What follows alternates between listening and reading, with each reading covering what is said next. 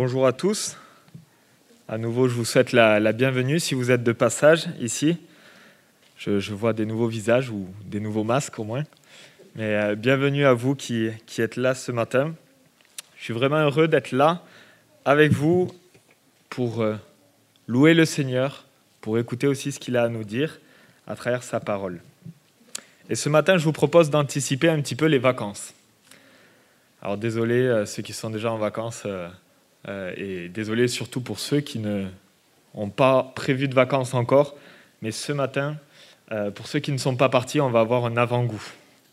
Alors on ne va pas s'allonger tranquillement par terre et mettre euh, un, son, un bruit de la mer. Désolé pour ceux qui sont adeptes du farniente au soleil, ça viendra, Dieu voulant. Mais, euh, mais à Rennes aujourd'hui c'est compliqué. On va plutôt partir en randonnée. Et puis en randonnée en montagne. Et là aussi à Rennes c'est compliqué la montagne, donc il faut s'imaginer. Et je vous propose de mettre le cap sur les Pyrénées. C'est plus de ce que je connais moi. On prépare donc ses affaires, on prend un sac à dos avec tout le nécessaire. Certains, évidemment, prévoient trois fois trop. Ils ont un sac à dos plus grand qu'eux. Et puis d'autres prévoient pas assez. C'est toujours comme ça. Mais après une longue journée d'efforts, on parvient au sommet. On a un point de vue magnifique. On peut enfin s'asseoir, se reposer et juste profiter de la vue. Peut-être que c'est le programme de certains d'entre vous cet été. Bon courage. Ce qu'on peut dire dans tous les cas, c'est que la randonnée, ça ressemble un petit peu à notre cheminement ici-bas. On a un petit peu ce même, ce même euh, processus. Sauf qu'au lieu de s'équiper chez Decathlon, on va s'équiper avec ce que nous dit la parole. Et l'un comme l'autre vont nous conseiller de voyager léger, de ne pas prendre du superflu, de ne pas prendre de choses inutiles, encombrantes, pesantes, qui risquent de compromettre notre arrivée ou simplement impacter notre état de marche. Aujourd'hui, dans le psaume qu'on va lire ensemble, on va voir que le péché nous pèse pendant toute notre marche. Mais plus que ça, il détériore notre relation avec Dieu et donc il détériore notre joie. Je vous propose d'ouvrir vos Bibles euh, dans le psaume 32. Pour ceux qui ont pris des Bibles à l'entrée, c'est page 378. On va lire ce psaume ensemble et on va faire attention, il y a quelques euh, changements de, de prise, dans la prise de parole. Pardon. Psaume 32. Ps 32. Psaume de David, cantique. Heureux celui dont la transgression est enlevée et dont le péché est pardonné. Heureux l'homme à qui l'Éternel ne tient pas compte de sa faute et dont l'esprit ne connaît pas la ruse. Tant que je me taisais, mon corps dépérissait. Je gémissais toute la journée, car nuit et jour ta main pesait lourdement sur moi. Ma vigueur avait fait place à la sécheresse de l'été. Je t'ai fait connaître mon péché. Je n'ai pas caché ma faute. J'ai dit, j'avouerai mes transgressions à l'Éternel, et tu as pardonné mon péché. C'est ainsi que tout fidèle peut te prier au moment convenable. Si de grandes eaux débordent, elles ne l'atteindront pas. Tu es un abri pour moi. Tu me préserves de la détresse. Tu m'entoures de chants de délivrance. Puis Dieu prend la parole et nous dit, je t'instruirai et te montrerai la voie que tu dois suivre. Je te conseillerai, j'aurai le regard sur toi. Ne soyez pas comme un cheval ou un mulet sans intelligence. On les freine avec un mort et une bride dont on les orne, afin qu'ils ne te bousculent pas. Beaucoup de douleurs sont le lot du méchant, mais celui qui se confie en l'Éternel est environné de sa grâce. Juste, réjouissez-vous en l'Éternel et soyez dans l'allégresse. Poussez des cris de joie, vous tous qui avez le cœur droit. Fin du psaume. Et je vous propose de découper ce psaume en trois parties. Premièrement, on va voir les versets 1 à 5 où on a le principe du bonheur d'une relation restaurée avec Dieu et l'exemple même de David.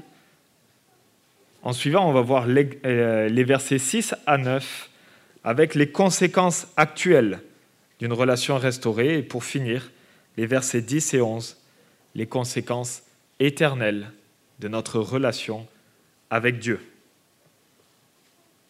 On commence donc avec un principe qui n'est pas sans rappeler ce que nous avons déjà vu avec les béatitudes il y a de ça quelques mois.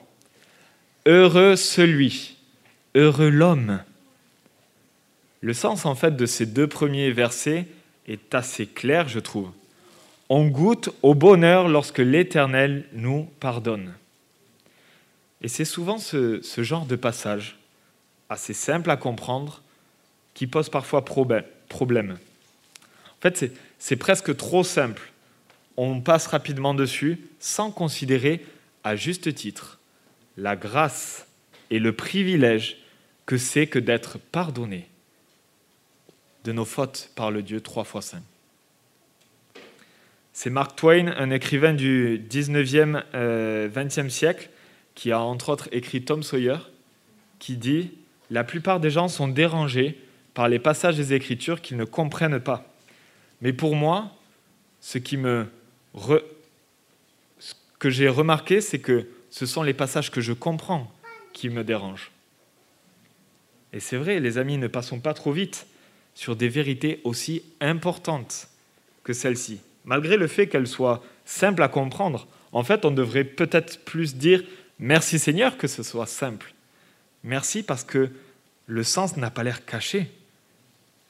Chaque verset commence par heureux. Si on les lit sans en tirer une certaine joie, alors c'est qu'on les a mal lus, ou alors simplement qu'on n'a pas suivi l'exemple de David qui va suivre. Et on le voit dans l'entête du, psaume que c'est un cantique. C'était donc certainement chanté à l'époque. On verra tout à l'heure que la fin du psaume aussi nous parle de joie, pousser des cris de joie. La joie et le bonheur ne sont pas des sentiments optionnels dans ce psaume. C'est la raison et le résultat de notre demande de pardon. Paul cite aussi ces versets dans l'Épître aux Romains au chapitre 4, les versets 6 à 8, où il les assimile à la justice sans les œuvres. Et c'est aussi ce qu'on voit ici. C'est Dieu qui agit en notre faveur, malgré notre péché. C'est donc une nouvelle raison valable d'être dans la joie. Ce n'est pas grâce à mes œuvres que je peux éprouver du bonheur, mais grâce à celle de l'Éternel qui me propose un pardon complet. Et puis vous l'avez peut-être noté, c'est intéressant de, de, le remarquer, on a l'impression que David se répète un petit peu. Euh, transgression enlevée, péché pardonné, tient pas compte de sa faute ou de l'iniquité selon vos traductions. Le sens est plus ou moins le même avec quand même quelques particularités. La transgression, c'est plus par rapport à une loi, violer une règle, violer une loi. Le péché, c'est plutôt euh, l'action de manquer le but volontairement. Souvent, on a le choix et puis on choisit délibérément de pécher. Et la faute ou l'iniquité, c'est plutôt le fait de s'être rendu coupable, parfois même sans le savoir. Il ne faut pas chercher à les séparer hermétiquement. Là, c'était une faute, là, c'était du coup une iniquité. Non, c'est pas ça le sens. Mais par contre, ce qu'on peut voir, c'est que le pardon de Dieu est complet. Il englobe toutes ces possibilités. Et ça, ça doit nous donner une raison valable d'être heureux. On est au bénéfice d'un pack pardon complet. Rien ne manque. Et il n'y a pas que ça à la fin du second verset. On a cette petite précision. Et dont l'esprit ne connaît pas la ruse, ou qui est exempt de duplicité.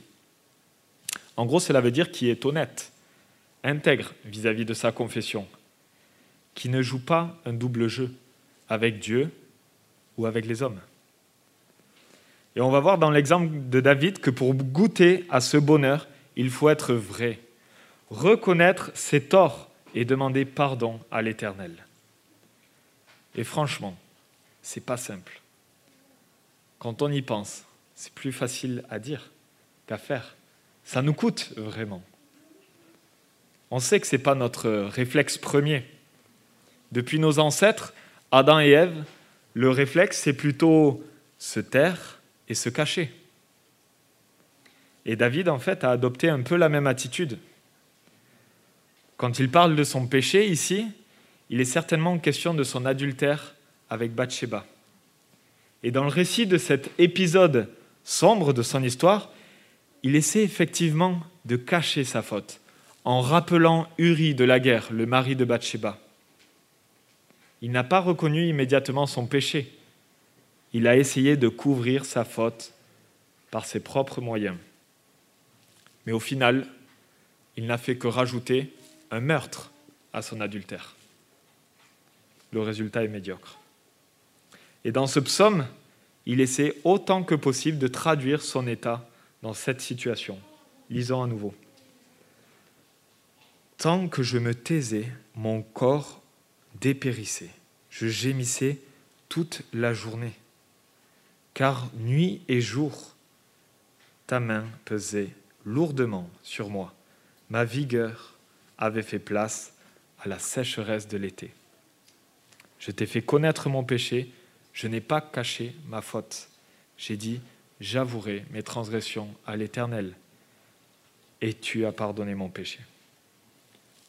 On voit dans ces quelques versets qu'il y a deux périodes.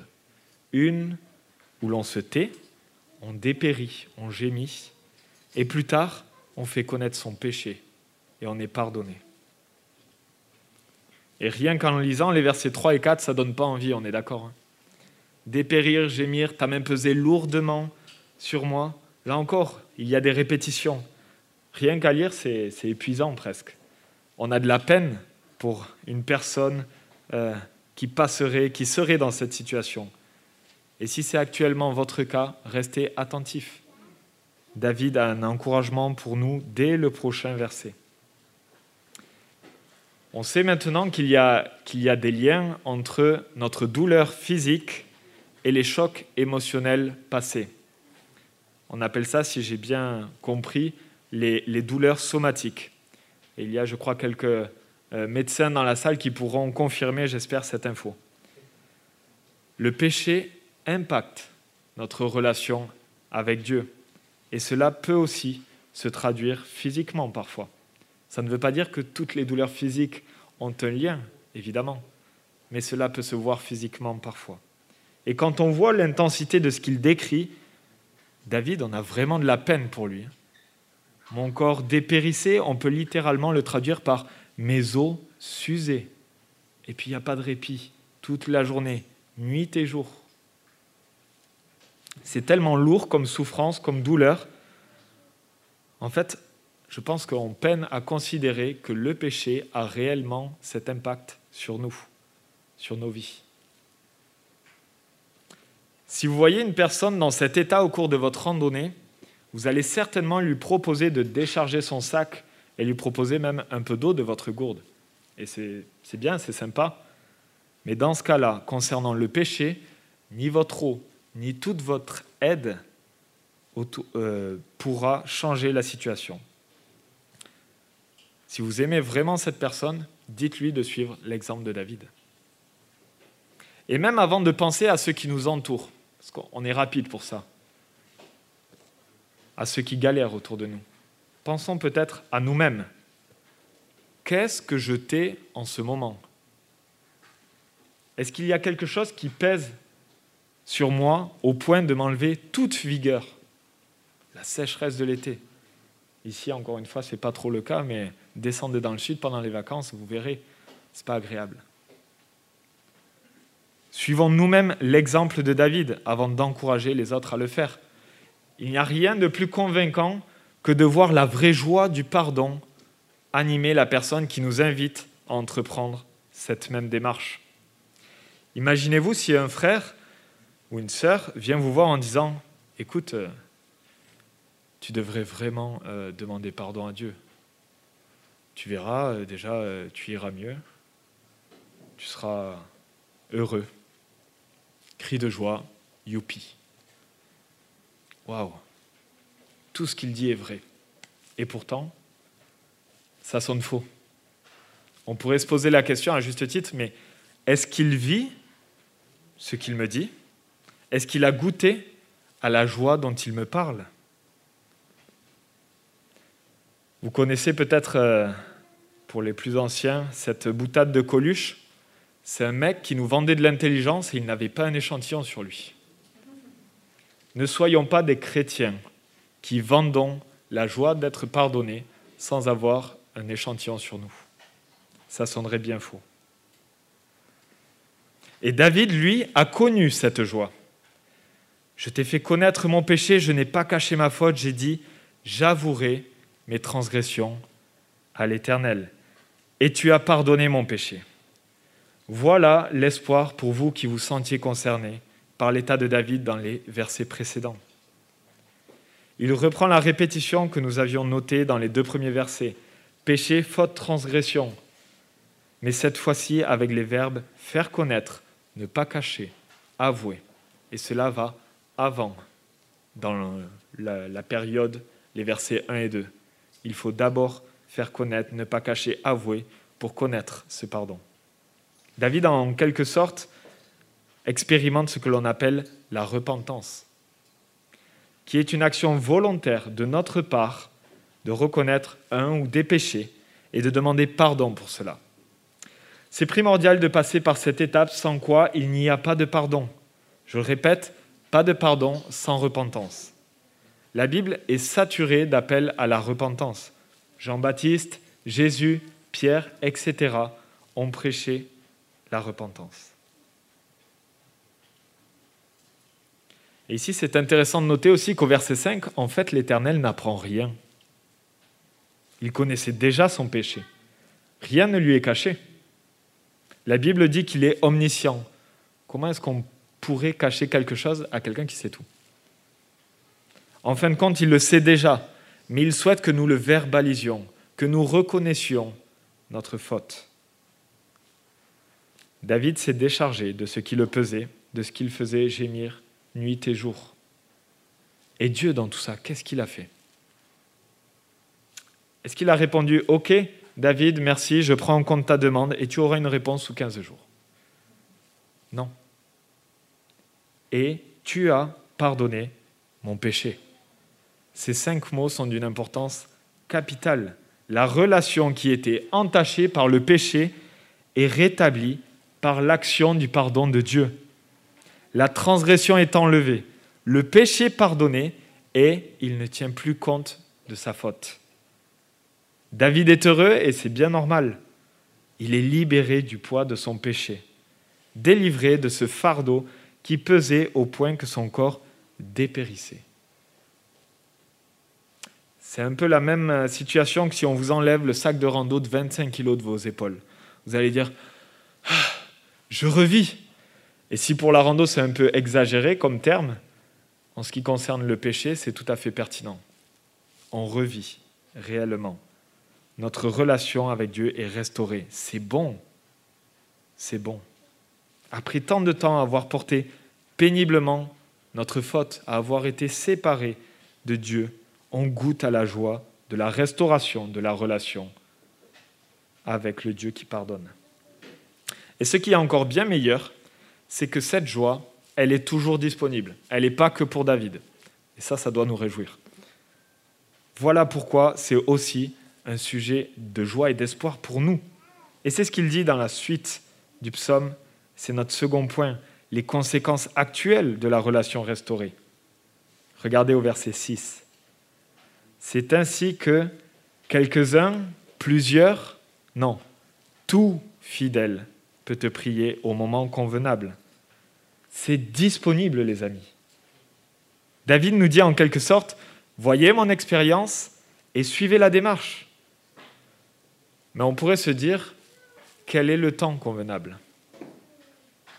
Je crois que chacun peut répondre à la question en relisant les versets 3 à 5. À votre avis, est-ce que ça vaut le coup d'attendre longtemps?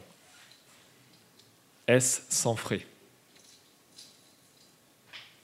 Et souvent, j'ai l'habitude de constater que vraiment là, Luc, tu as été méchant, complètement à côté de la plaque, tu iras demander pardon à cette personne. Et pour Dieu, parfois je fais pareil. Ouais, Luc, il faudra que tu demandes pardon à Dieu. On verra ce soir, demain, dans une semaine. Mais en fait, pourquoi remettre à plus tard notre demande de pardon à Dieu?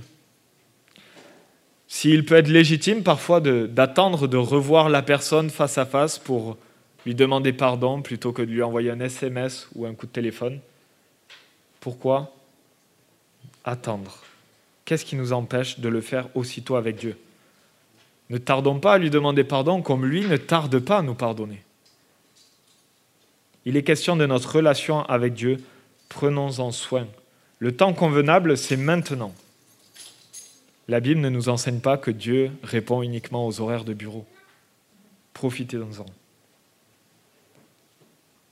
Combien de temps on souhaiterait garder ce sac trop lourd alors que la situation, la, solution, pardon, est disponible pour se décharger? On l'a dit, le péché entrave notre relation avec Dieu depuis Adam. Mais Dieu n'a pas souhaité que la situation continue ainsi et il a préparé la venue de son Fils Jésus-Christ qu'il a envoyé pour porter le poids de nos fautes passées, présentes et futures et payer le coût de la justice sur la croix au calvaire. Nous l'avons chanté tout à l'heure. C'est parce qu'il a fait cela que nous pouvons être pardonnés.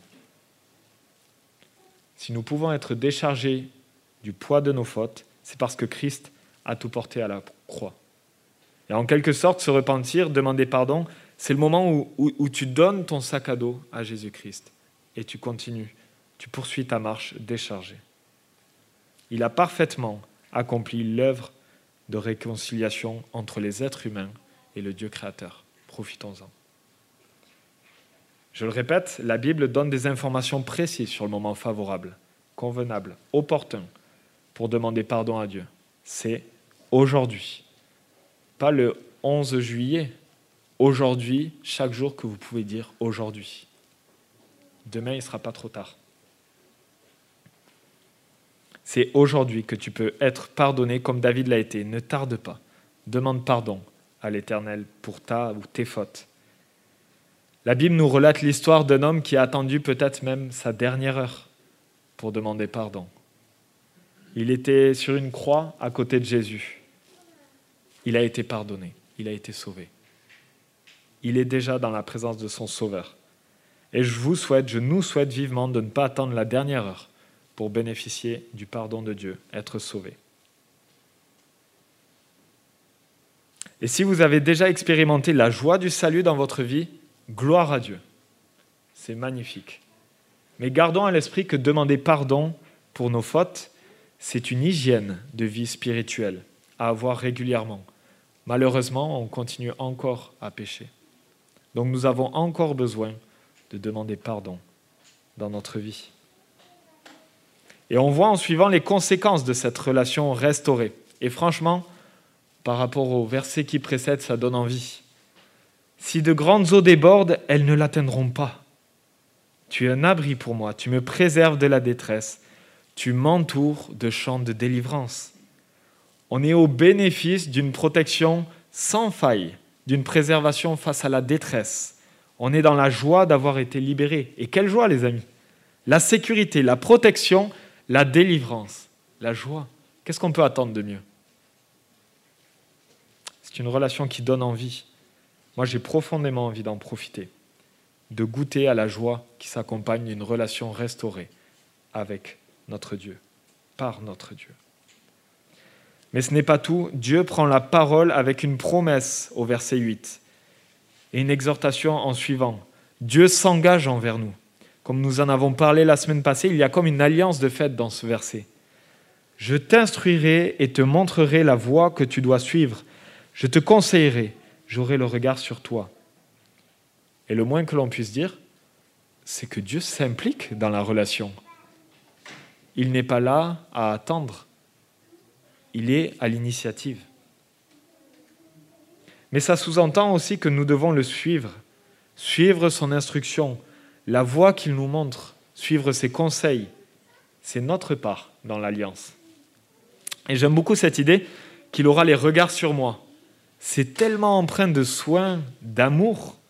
C'est pas euh, un flicage comme on pourrait euh, euh, mal l'interpréter. C'est plutôt comme une mère qui veille sur son enfant. Elle peut littéralement passer du temps à avoir le regard sur son enfant, même lorsqu'il dort, pour voir si tout va bien, s'il respire correctement. Je me souviens quand Esther était naissante, parfois Lydiane se réveillait pour vérifier si Esther dormait bien, si elle respirait. Dieu veille sur nous de la même manière, sauf que lui, il ne ferme pas l'œil de la nuit. Il nous aime profondément. Voilà pourquoi il est si impliqué dans cette relation. Il veut notre bien, voilà pourquoi il nous donne de bons conseils, des instructions à suivre pour notre bonheur. Et c'est profondément rassurant, je trouve, de savoir combien Dieu prend soin de nous, de notre relation. Elle est bonne, elle est saine. C'est le Père parfait. Si on reprend les quelques derniers versets, on voit un Père qui pardonne, protège, préserve son enfant, qui l'entoure, le conseille, l'instruit, lui montre la voie et veille sur moi, sur vous. C'est simplement bon et on a des raisons valables d'être dans la joie.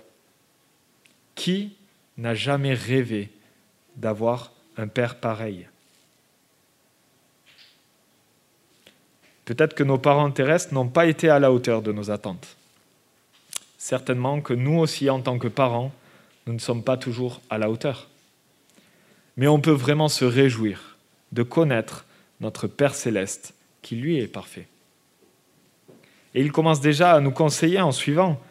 Vous le savez certainement, le cheval et le mulet sont des animaux très utiles pour porter des charges ou les transporter, du moins à l'époque. Aujourd'hui, maintenant, on a changé de mode. On les charge pour qu'ils aillent où l'on veut, on leur met un mort relié à des brides qui servent à les freiner ou à les diriger, pour pas qu'ils nous bousculent et qu'ils avancent dans la bonne direction. Dieu ne fait pas ça avec nous. Déjà, on l'a vu, il nous décharge de ce qu'il pèse sur nous, en nous pardonnant. Puis, il nous montre la voie et il nous dit, suis-moi.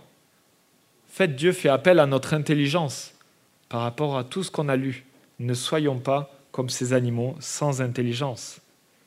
Avec lui, pas de mort, pas de bride. On le suit volontairement parce qu'on reconnaît que le suivre, c'est ce qu'il peut nous arriver de meilleur. Et on l'a dit, on est déjà au bénéfice de cette relation restaurée avec notre Dieu. Pourquoi en fait ne pas le suivre? Ou pourquoi en suivre un autre? Qu'est-ce qu'on y gagnerait? Vous savez, il y a deux semaines, j'étais à l'Institut biblique de Genève pour euh, suivre ma formation. Et on avait entre autres un cours de leadership. Et là, dans ce verset, on voit deux types de leaders. Un qui met le mort dans la bouche, qui utilise la bride pour faire aller l'animal où il veut, quand il veut. Et un autre qui donne des raisons justes de le suivre et qui donne cette invitation, toi, suis-moi. Lequel de ces deux leaders voulons suivre?